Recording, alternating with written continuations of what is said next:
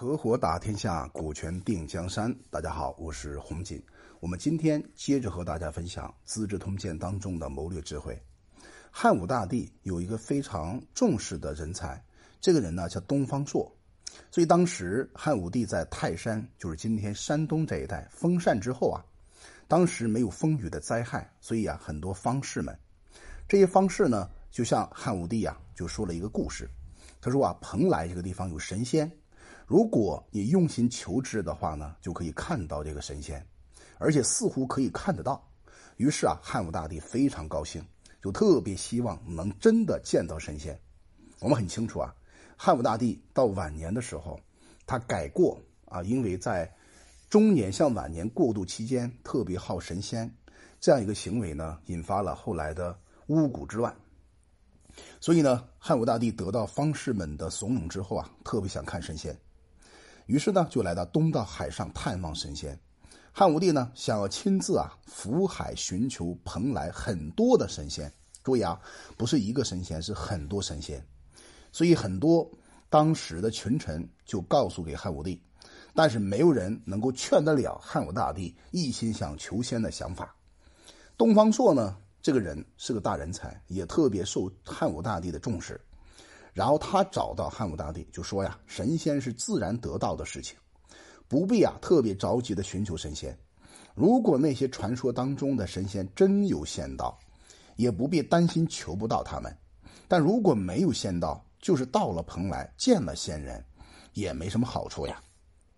希望呢，陛下只要返回宫廷，静静等待，我相信啊，仙人会自然而然就会降临到了。这番话不管怎么样。”还真的打动了汉武大帝。其实我们认真剖析一下，东方朔的这番话里边，其实也没有什么特别高超的说服技巧。我想，应该是汉武帝对东方朔的整体感觉，在他内心深处啊，应该是比较高、比较高的期望值，导致东方朔的每一句话造成对汉武大帝很大的影响。所以汉武帝呢，就打消了到海上求仙的计划。正好呢。奉车都尉霍子侯突然生病了，一天时间就死掉了。这个霍子侯是谁呢？大家可能听到一个人叫霍去病。对了，这个霍子侯呢，就是霍去病的儿子，所以汉武帝啊感到很悲伤。谈到这儿的时候呢，这里边产生一个历史当中的疑点，就是霍子侯这么年轻，只因为汉武大帝到泰山做了一个。封禅的活动，最后呢死在了山下的路上。很多的人都认为啊，霍子侯之所以死掉，就是因为汉武大帝采取了这个暗中杀害的手段，让霍子侯死在了山下的这个路途之中。所以呢，从中可见呢，这个汉武大帝本身呢，也是一个啊阴阳两道全通的谋略家。所以呢，当时汉武大帝还要表现的非常悲伤的样子，就离开了海上，哎，沿着大海的海边，到了北方的碣石，然后从辽西巡行，然后经过北方边境呢，就到了九原，五月份，也就是夏天了，到达了甘泉，绕行了一周，一共行了多少里呢？一万八千里。大家思考一下，一万八千里，如果我们今天坐飞机的话，要坐几个小时呢？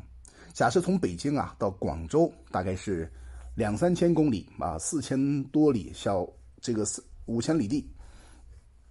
那这个距离的话，大概是三个小时的飞机。那一万八千里，如果仅仅坐飞机的话，大概要坐十几个小时，甚至小啊快十五小时时间才能到达啊这个终点。可见呢，当时汉武大帝以当时的交通工具巡行整个中国，整个中国的边境啊。竟然走了一万八千里，那我思考了一下，至少得一年甚至两年，乃至小三年时间才能完成这么一个大的距离的巡走。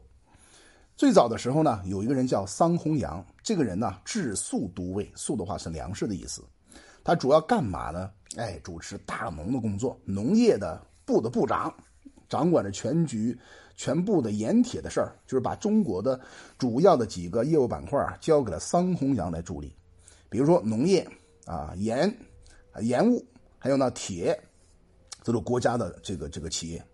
那桑弘羊呢，创设了平准法，这是一种制度，让远方的百姓呢，以当地的土产，根据最贵时哎，商人所转卖的价格折算为贡赋啊，赋税的赋，然后再由大农的军书官呐转运到价格比较高的出售。其实我们可以看出来，这种做法就是赚取差价的玩法。也就是说，最早的商业活动从桑弘羊那个时候啊，已经玩得很清楚了。哎，从 A 地到 B 地，在倒卖之间，我赚取差价，获取利润。所以在京师呢，设置了平准令，主持天下郡国委书到朝廷的财务。那大农呢，所属的各个官吏们呢，完全掌握了天下的货物。物价高，这个物价比较高的时候呢，就去卖；物价比较低的时候呢，就买进。一个买进，一个卖出。就让呢很多富商的大股们呢无法获得很多的利益，而各种物价呢也不会飞腾涨贵起来。所以当时这个汉武帝啊巡守各个郡县的时候啊，所经各地的赏赐用掉的布帛啊五百多匹，钱币啊金银呐用万万计来计算，恐怕都没有办法计算计算完毕。那这个费用从哪里来的呢？哎，就是从桑弘羊所做的这个大农的支付之中产生的。所以桑弘羊呢，又请求允许备用的官吏啊，可以捐粮以补受实官，还有罪人也可以捐粮抵赎所犯的罪。比如说你犯了这个打砸抢了这个罪过，被判呢五年八年，啊，在这个过程之中，如果你能够以捐粮的方法，可以把你的罪行免掉。这样一来啊，山东漕运的粮食啊，每年增加六百万担的时候啊，一年之中，太仓、甘泉的谷仓呢，全部装满了。边境地带呢，也有余粮啊，哎，各种货物啊，都经由军书啊，京师的存帛呢，有五百多万匹，所以百姓不断增加税赋，但是天下呢，却很富有。于是啊，汉武大帝就赐这个桑弘羊爵位为左庶长，再赐给他黄金百斤。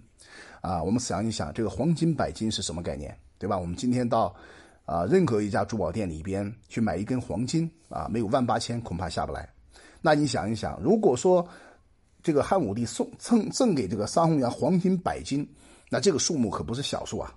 这个时候呢，就发生了小的旱灾，汉武帝啊就命令官吏开始求雨。当时有个叫卜士就进言说啊，县官应当以租税为衣食的财源。现在桑弘羊呢，命令官吏啊坐在市场上面，贩卖货物啊，求取财力。今天如果把桑弘羊杀掉了，天就会下雨。